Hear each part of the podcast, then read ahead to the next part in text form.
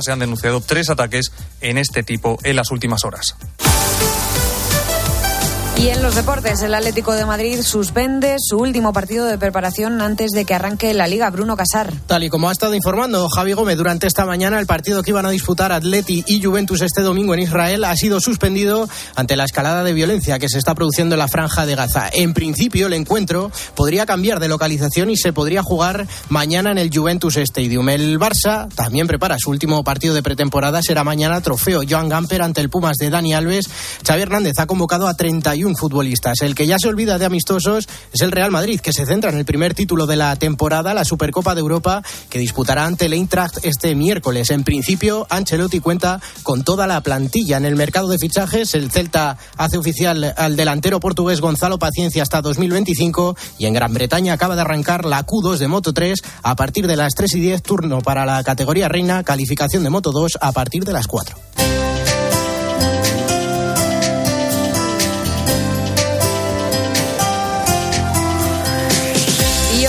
El espejo nos contáis una manera muy especial de agradecer al personal de bares y restaurantes en Estados Unidos sus servicios. Jesús Luis Acristán, buenas tardes. ¿Qué tal, Laura? Buenas tardes. Pues sí, un grupo de personas quisieron reconocer y agradecer al personal de bares y restaurantes en Estados Unidos sus servicios por los demás por encima de cualquier interés.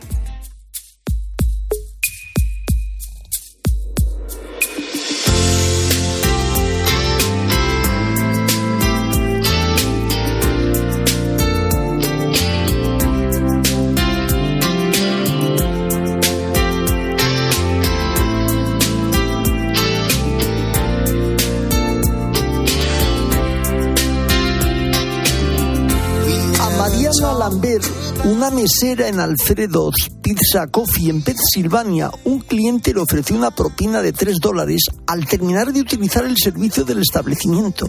En el reverso de la tarjeta el donante ponía Tips for Jesús, consejos por Jesús, un movimiento surgido en 2013 en América. La cuenta en Instagram del citado movimiento tiene más de 76.000 seguidores y su principal objetivo es cumplir lo que Cristo pide en el Evangelio, lo que hicisteis con uno de estos los humildes, conmigo lo hicisteis. En la propia cuenta de Instagram se añade que cuando te dejan la propina también dan una frase muy propia como Dios te bendiga o Jesús te ama. El emotiv del movimiento Tip for Jesus que se puede leer en la página de Instagram es haciendo la obra del Señor un tip. En 2014, casualmente, una de estas propinas alcanzó incluso hasta los 11.000 dólares. No importa quién ha organizado todo esto, porque lo más interesante es que quien ha lanzado este movimiento sigue cada vez más al pie de la letra las enseñanzas de Jesús, que consiste en mantener en secreto las buenas obras, para que lo que hace tu izquierda no lo sepa tu mano derecha.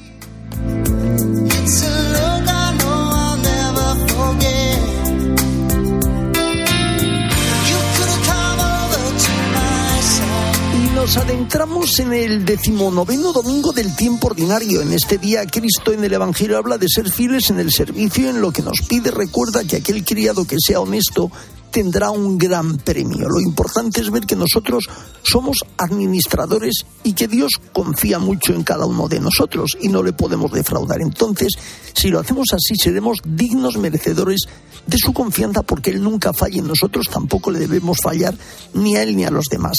Este es, a grandes rasgos, el Evangelio de este domingo 19 del tiempo ordinario. En mediodía, el espejo. Cope, estar informado.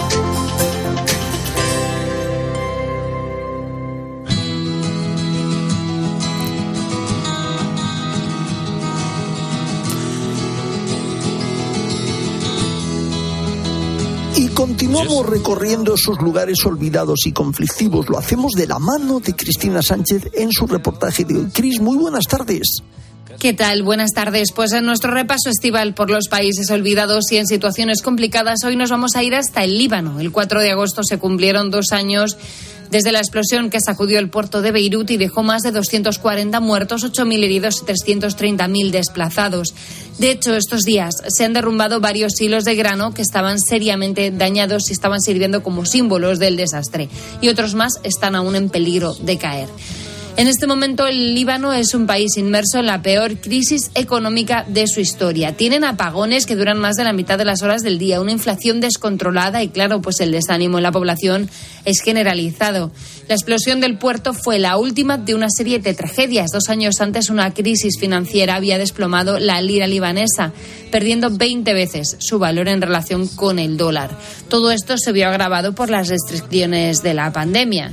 Así que Monseñor César Vicario apostólico de Beirut, de la Iglesia Católica Latina, dice que el balance de estos dos años no es nada positivo. Queda mucho por hacer, queda por reconstruir todavía mucha parte de la ciudad. Hay gente que no ha podido todavía acceder a las cirugías para reconstruirse el rostro después de las heridas de la explosión. Pero el mayor drama es que la verdad sobre lo que ocurrió está cada vez más lejos. Luego hay muchas tensiones eh, entre la población, entre los que están a favor y en contra de las decisiones de un juez sobre lo que ocurrió con la explosión, sobre los que ganan en dólares y los que ganan en liras. Eh, bueno, pues porque la diferencia es abismal. Eh, todo esto, pues la presencia también de los sirios está creando muchas tensiones con los libaneses. Recordemos que hay una gran cantidad de refugiados en el país, un país muy pequeño y con muy poca población. Bueno, pues eh, como vemos no se trata solo de la explosión en el puerto, sino que todo lo que ha ocurrido ha generado que hasta el 80% de la población viva en estos momentos por debajo del umbral de la pobreza. Durante la audiencia general de este miércoles, el Papa Francisco hizo un llamamiento a recordar el Líbano, rezó por ellos y también pidió que se esclarezcan los hechos. Prego ciascuno possa essere consolato dalla fede, confortato dalla giustizia, dalla verità, che non può essere mai nascosta rimanendo fedele alla propria vocazione di essere terra di pace e di pluralismo, dove le comunità di religioni diverse possano vivere in fraternità. Bueno, pues dice que su pensamiento está con las familias de las víctimas de aquel desastroso evento del pueblo libanés.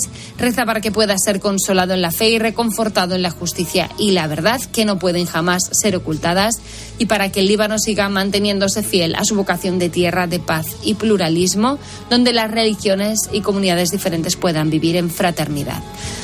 En marzo de 2021, en el vuelo de vuelta de su viaje a Irak, aseguró el Papa que deseaba visitar el país, pero sus problemas en las rodillas se lo habían impedido de momento. Nos escuchamos eh, la semana que viene y nos vamos de viaje a otro país olvidado. Pues otro país olvidado. Muchas gracias, Cristina, por ponernos al día en todos estos temas tan tristes y tantas veces olvidados por nosotros. Nos vamos hasta Roma. Son las 12 minutos sobre las 2 de la tarde, una hora menos en Canarias. Ángeles Conde, ¿cómo estás? Muy buenas tardes. Buenas tardes, Jesús Luis. Bueno, hoy el denominador común sería encuentros y audiencias que mantiene el Papa con distintas personalidades en pro de la paz, incluso preparando su próximo viaje a, Kazajistán. Cuéntanos de todo este denominador común. Sí, mira, en las últimas horas el Papa ha recibido, bueno, pues a distintas personalidades que nos pueden dar una pista de, de quizá en lo que está trabajando ahora el Santo Padre. Esta mañana ha recibido al embajador de Ucrania ante la Santa Sede, Andriy Yuras. Eh, bien sabes que el Papa Francisco había expresado su deseo de visitar Ucrania quizá este mes de agosto. Quizá, bueno, pues estos contactos con el embajador nos estén dando una pista de que a lo mejor el Papa ya está preparando esta inminente visita a Kiev si es posible, porque bueno, en su deseo está viajar a Ucrania, lo ha expresado en numerosas ocasiones y no solo él, lo han dicho otros altos oficiales del Vaticano, pues que el Papa lo está barajando, que puede ser posible una visita del Santo Padre a Ucrania quizá en este mes de agosto o quizá más adelante. Otro dato que nos hace pensar en los esfuerzos del Papa Francisco por eh, acabar con esta invasión de Ucrania, ya sabes que el Papa dijo en más de una ocasión que haría todo lo posible todo lo que estuviera en su mano para terminar con esta situación. Pues otro hecho es eh, la visita que ha tenido hace unas horas del eh, representante del, por así decir, ministro de Asuntos Exteriores del Patriarca de la Iglesia Ortodoxa Rusa. Ha recibido al metropolita Antoine del Patriarcado de Moscú. Han estado reunidos en el Vaticano durante aproximadamente una hora. Un encuentro que, por cierto, ha sido iniciativa del Papa Francisco. Ha sido el Papa Francisco quien ha invitado a este este representante del eh, patriarca Kirill y bueno, pues han departido, mm, no ha habido comunicado del Vaticano, sí lo ha habido de parte del patriarcado de Moscú, han departido, bueno, pues sobre las relaciones entre la Iglesia Ortodoxa rusa y la Iglesia Católica y eufemísticamente dice este comunicado y el contexto de los procesos políticos en curso en el mundo. Evidentemente, bueno, pues detrás está eh, la guerra de Ucrania. Sabes bien que el Papa Francisco ha deslizado la posibilidad, deslizó esa posibilidad de viajar a Kazajistán. Ya está confirmado este viaje. Lo que deslizó el Papa fue la posibilidad de verse con Kirill. Él quiere verse con el patriarca de la Iglesia Ortodoxa rusa en Kazajistán en este viaje que va a realizar el Papa del 13 al 15 de septiembre. Iban a haberse visto en el mes de junio, pero bueno, la invasión rusa, bueno, pues ha hecho imposible este encuentro y también el hecho, pues, de que el eh, patriarca Kirill apoya sin fisuras a Putin, justifica esta invasión de Ucrania y eso de alguna manera también ha distanciado posturas entre el Papa Francisco y el patriarca. Como decimos, dos encuentros que nos pueden dar una pista de, bueno, pues los esfuerzos por la paz que está llevando a cabo el Papa Francisco, por la paz en Ucrania. Pues lo iremos contando y te emplazamos para que tú también mañana, Angelines, nos cuentes el Ángelus. Aquí te escucharemos. Eso es. Hasta mañana, Jesús Luis. Un fuerte abrazo. Enseguida vamos hasta Santiago de Compostela. En mediodía, el espejo. Cope, estar informado. Este año es un año de recuperación de muchas cosas, como lo fue en alguna medida el anterior, como apuntó el mismo año 19. Todos pasando unas situaciones u otras, con mucha gente, eh, con muchas cuentas llevadas al límite. Vamos a, por lo menos, aprovechar alguna de las horas del verano para el descanso que tenemos merecido, para la liberación de espíritus que tenemos merecido. Ojalá sea un gran verano para todos. Este verano, Carlos Herrera vive las vacaciones contigo. Y recuerda, el 1 de septiembre sigue el mejor entretenimiento y la mejor información de 6 a 1 del mediodía en Herrera en Cope. ¿Te lo vas a perder? Sé que hay un tío que pone bombas y por alguna razón está muy enfadado conmigo. Bruce Willis. Jeremy Irons. Alguien se lo ha pasado en grande. Samuel L. Jackson. Jungla de cristal. La venganza. Y después, Bandits. Atracamos bancos. El domingo por la noche, en 13.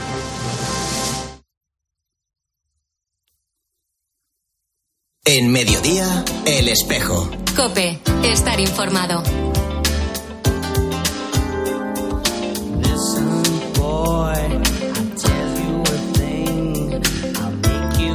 Estamos en las dos últimas jornadas de esta peregrinación europea de jóvenes en Santiago de Compostela, pero jornadas intensas. Todos estos días vamos siguiendo minuto a minuto cómo transcurre este acontecimiento como colofón del año santo compostelano y ahora nos vamos hasta allí. Allí están nuestros compañeros Faustino, Catarina y Nacho de Gamón y vamos a hablar con Nacho de Gamón que se encuentra en el punto neurálgico de la noticia. Nacho, buenas tardes, cuéntanos dónde estás y cómo está transcurriendo la situación. Buenas tardes, Jesús Luis. Pues estoy aquí en la, en la fachada de azabachería de la, de la Catedral Compostelana, donde acaba de, de concluir de recepción al, al, legado pontificio. El acto ha comenzado sobre las doce y media en la iglesia de Santo Domingo de Bonaval, con las palabras de bienvenida del anfitrión, el arzobispo de Santiago de Compostela, quien ha asegurado que la presencia del cardenal como legado pontificio le llena de alegría. Monseñor Julián Barrio también ha afirmado que la celebración de este encuentro nos permite asomarnos al horizonte esperanzador de una nueva Europa que peregrine con el mensaje del Evangelio. La fe joven nos lleva a mirar con esperanza la realidad de una nueva Europa del Espíritu, una Europa sin fronteras, en la que la paz sea su don y tarea, y Santiago de Compostela sea su capital espiritual. Impresionante Justo dos Santos Marto ha señalado que se encuentra profundamente emocionado por peregrinar a Santiago como enviado del Papa y asegura que esta peregrinación adquiere un significado excepcional en el contexto histórico actual. Hemos venido a Compostela a encontrarnos, a compartir nuestra fe, pero también unidos por un mismo propósito. Queremos ser constructores de la paz. El presidente de la Junta de Galicia, Alfonso Rueda, y el alcalde de Santiago, José Antón Fernández Bugallo, han agradecido la presencia de tantos jóvenes en la ciudad y en Galicia porque han dicho alegran sus calles y plazas. Bueno, Nacho, pero ahora vamos con el invitado porque queremos que también nos dejes a ese invitado con el que vamos a charlar un poco sobre esta peregrinación. Cuéntanos. Sí, tengo invitado a don Jesús Fernández, el obispo de Astorga, que ya te escucha. Monseñor Jesús Hola, Fernández, obispo de Astorga, muy buenas tardes. Sí, buenas tardes, Faustino. Buenas tardes. Bueno, lo primero que le iba a preguntar yo es qué valoración podemos hacer hasta ahora de esta peregrinación europea de jóvenes. Pues Yo creo que la valoración es muy positiva. La verdad es que es un ambiente donde se respira, se respira fe, se respira esperanza, se respira entusiasmo por, por ser activos, ser partícipes de, de una iglesia eh, renovada que sale al encuentro de los heridos de este mundo y que anuncia el Evangelio con fuerza, porque el Espíritu Santo creo que ha soplado fuerte y está soplando fuerte en estos días. Monseñor Jesús Fernández, usted fue eh, obispo auxiliar de Santiago, de allí salió y ahora está en Astorga. ¿Existe un cambio de percepción entre estar en el lugar central, en el centro, hacia donde se va cuando estuvo en Santiago, a estar ahora en Astorga, que es un itinerario dentro del camino? ¿Se cambia la percepción de cara al camino de Santiago? Bueno, evidentemente que eh, realmente estás metido en la en, en esta vida del peregrino, pero pero eh, y evidentemente en Astorga les vemos pasar. En eso eh, vivimos más ya digamos el tabor, el tabor que es aquí. Nosotros vivimos la esperanza, porque es cuando ves pasar a los peregrinos, tú te conviertes también en peregrino, que realmente con ellos haces el camino. Pero en ambos casos es una es una sensación de bueno de, de que estás con el Señor ya, de que te sientes fortalecido, porque el camino exige esfuerzo, pero la gente, como en la vida, está dispuesta a ese a ese esfuerzo, a ese sacrificio, a subir las cuestas arriba para llegar a la meta que es el Señor. Hmm. Han pasado muchos jóvenes en este tiempo por Astorga. Quiere decir que ha visto usted esa riada de jóvenes también que venían de Europa y han pasado haciendo el camino por la zona astúrica. Eh, bueno, la mayoría, como se han dispersado por los distintos caminos, digamos, pues eh, yo no he presenciado, digamos, la masa de, de peregrinos en, en Astorga. Pero, pero bueno, eh, como digo, en distintas etapas yo he hecho la última, concretamente desde Padrón. Y, y bueno, fueron 29 kilómetros que llegué un poco molido, pero, pero ya vi que no solo yo, eh, llegaron también los jóvenes y uno molido. Así que eso me dio muchos, muchos ánimos. Y personalmente, desde, su- desde su vivencia, desde su vivencia espiritual, ¿qué ha supuesto ese tramo y ese momento también del camino hasta llegar a los pies del apóstol? Bueno, sobre todo, eh, yo mm, reflejaría en dos estampas, ¿no? Ese, ese recorrido.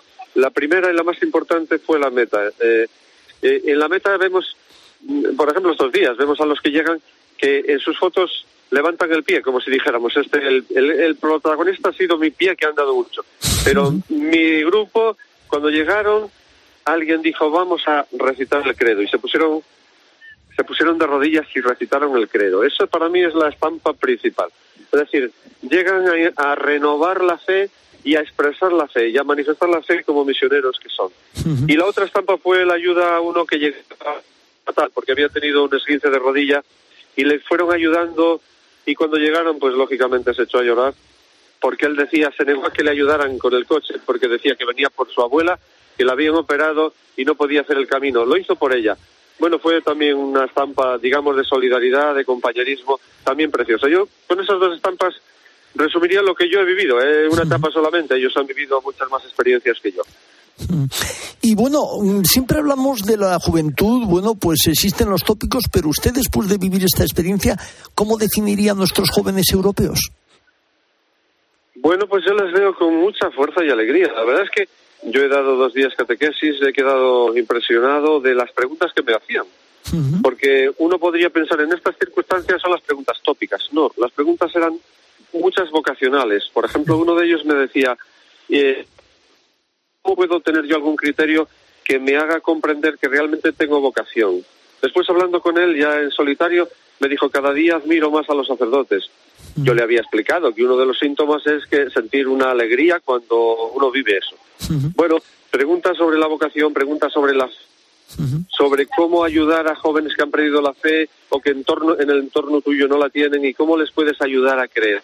En el fondo reflejaban un deseo, desde luego, de seguir a Jesús de cerca, de anunciarle con mucha fuerza, sin miedo, a los que a veces nos surgen. Por lo tanto, yo veo una juventud que viene pegando fuerte, es una juventud que viene pisando fuerte del Señor y yo, Europa de la que habló el arzobispo, pues esa nueva Europa está en el horizonte. Pues con ese horizonte nos quedamos, Monseñor Jesús Fernández, que vaya todo bien y que vaya bien este final del encuentro. Un fuerte abrazo. Un fuerte abrazo, Faustino, gracias. Pues seguimos hablando con Nacho de Gamón. Nacho, eh, no obstante, hay que decir que el ambiente eh, que nos estás contando esta tarde de forma especial nos lo contaréis. Sí, estamos talleres esta tarde.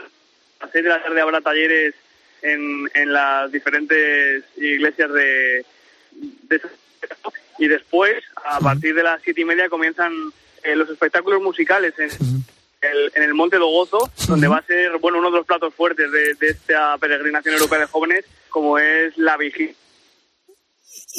tiene una duración prevista de, de, de, una hora y media. Y dinos ya para terminar la hora del programa especial que tendremos. Dinoslo ya para terminar. De 6 a 7, de, de 6 a 7 Faustino se pondrá, se pondrá al micro, al micro para, para, contarnos todo. Pues ahí os escucharemos. Para ti, para Faustino, un fuerte abrazo y que sigáis haciendo este encuentro con todos los jóvenes. Un fuerte abrazo. Gracias, Jesús Luis. Pues vamos terminando, pero antes Mario Alcudia, muy buenas tardes. ¿Qué tal, Jesús? Muy buenas tardes. Voy a dedicar esta columna del mes de agosto a repasar algunas de las charlas con los invitados literarios de Artesanos de la Fe, de modo que esto pueda serviros, por si queréis también volver a escuchar esas entrevistas de modo íntegro en cope.es, pero también para animaros a leer algunas de las interesantes obras a las que nos hemos acercado a través de sus autores esta temporada. La primera muy reciente de la última entrega, el libro Misilos Rojos, un camino hacia la adopción, editado por Ciudadela y escrito por nuestra invitada, Laura Cañete. Se trata, como dice nuestro compañero Ángel Espósito, que prologa la obra y que es padre también adoptivo, de una guía práctica de la adopción plagada de sensaciones y de recuerdos, donde revive sus cuatro procesos de adopción y muestra el camino para intentarlo. Laura está casada con Ignacio, es madre de tres hijos nacidos en China, Marcos, Rocío y Teresita, esperan el cuarto, aunque no saben si lograrán cumplir este sueño de ampliar la familia, ya que este pequeño está todavía en China. Una obra en la que además trata de romper estereotipos, por ejemplo, eso que hace mucha gente de asociar adopción con palabras como duelo, trauma o abandono, porque ella solo ve positividad, optimismo y alegría. En esto de la adopción, cuenta Laura, no hay un momento fijo, sino que cada pareja tiene sus tiempos y no hay dos procesos iguales. Además, dice que no es un acto de solidaridad, sino de amor y cada pareja debe ser cuando esté preparado para ese momento siempre digo, no, no es un plan B, independientemente del camino que hayas hecho, porque no tiene por qué ser tu primera opción. Esa afirmación a veces también muy repetitiva de, bueno, como, como no podían tener hijos, adoptaron. No, para nada, no es eso. Como no podían, de hecho digo libro, como no podían tener hijos, decidieron ser felices y se plantearon la vía de la adopción. Y realmente porque convertir la adopción en un plan B convierte a los hijos en hijos, hijos de segunda, ¿no? Y, y eso niego categóricamente que sea así. Este libro aborda el largo proceso en el que nadie debe desesperar. Hasta 13 etapas relata desde esa primera fase de la charla informativa y la apertura del expediente hasta incluso el listado de patologías que podrían tener esos futuros hijos, una, como así califica, auténtica montaña rusa. Se refiere además a la importancia de entender el contexto de estos niños, sus países, su cultura de origen, en su caso China, y quizá lo más importante todos los primeros momentos de vida juntos, el respeto, la empatía y el cariño. Concluye animando a los padres que estén pensando en la adopción, que no tengan miedo, que si es su camino encontrarán la alegría de su vida y calma si no lo es, porque la adopción no es un camino para todos. Te invito a seguir su perfil, donde habla, muestra todo ello en Instagram, en el perfil Misilos Rojos, y como no, claro, esta charla en Artesanos de la Fe en cope.es en torno a este libro que te recomiendo, del que te recuerdo los datos. Misilos Rojos, un camino hacia la adopción, editado por Ciudadela, escrito por Laura Cañete. Feliz semana para todos. Pues feliz semana en la producción Jaime Gastón, en el control técnico Cinta Molina, en control central Jorge de la Fuente. El espejo no termina gira y ahora nuestro reflejo se abre hasta mediodía cope con toda la información nacional e internacional que nos trae Laura Rubio. Laura, muy buenas tardes. Cuéntanos ¿Qué tal, Jesús Luis? Bueno, hoy tenemos que volver a hablar de ese paquete de medidas que ya ha aprobado el Gobierno para el ahorro energético. Seguimos a vueltas con este tema porque sigue generando un sinfín de dudas a comunidades, en fin, a todos. Ayer el Gobierno anunciaba una reunión con esas comunidades autónomas para explicarlo. Estamos muy pendientes también de los incendios a esta hora y de lo que pasa más allá de nuestras fronteras, en Taiwán concretamente. Eso y mucho más lo vamos a contar ahora en Mediodía Cope.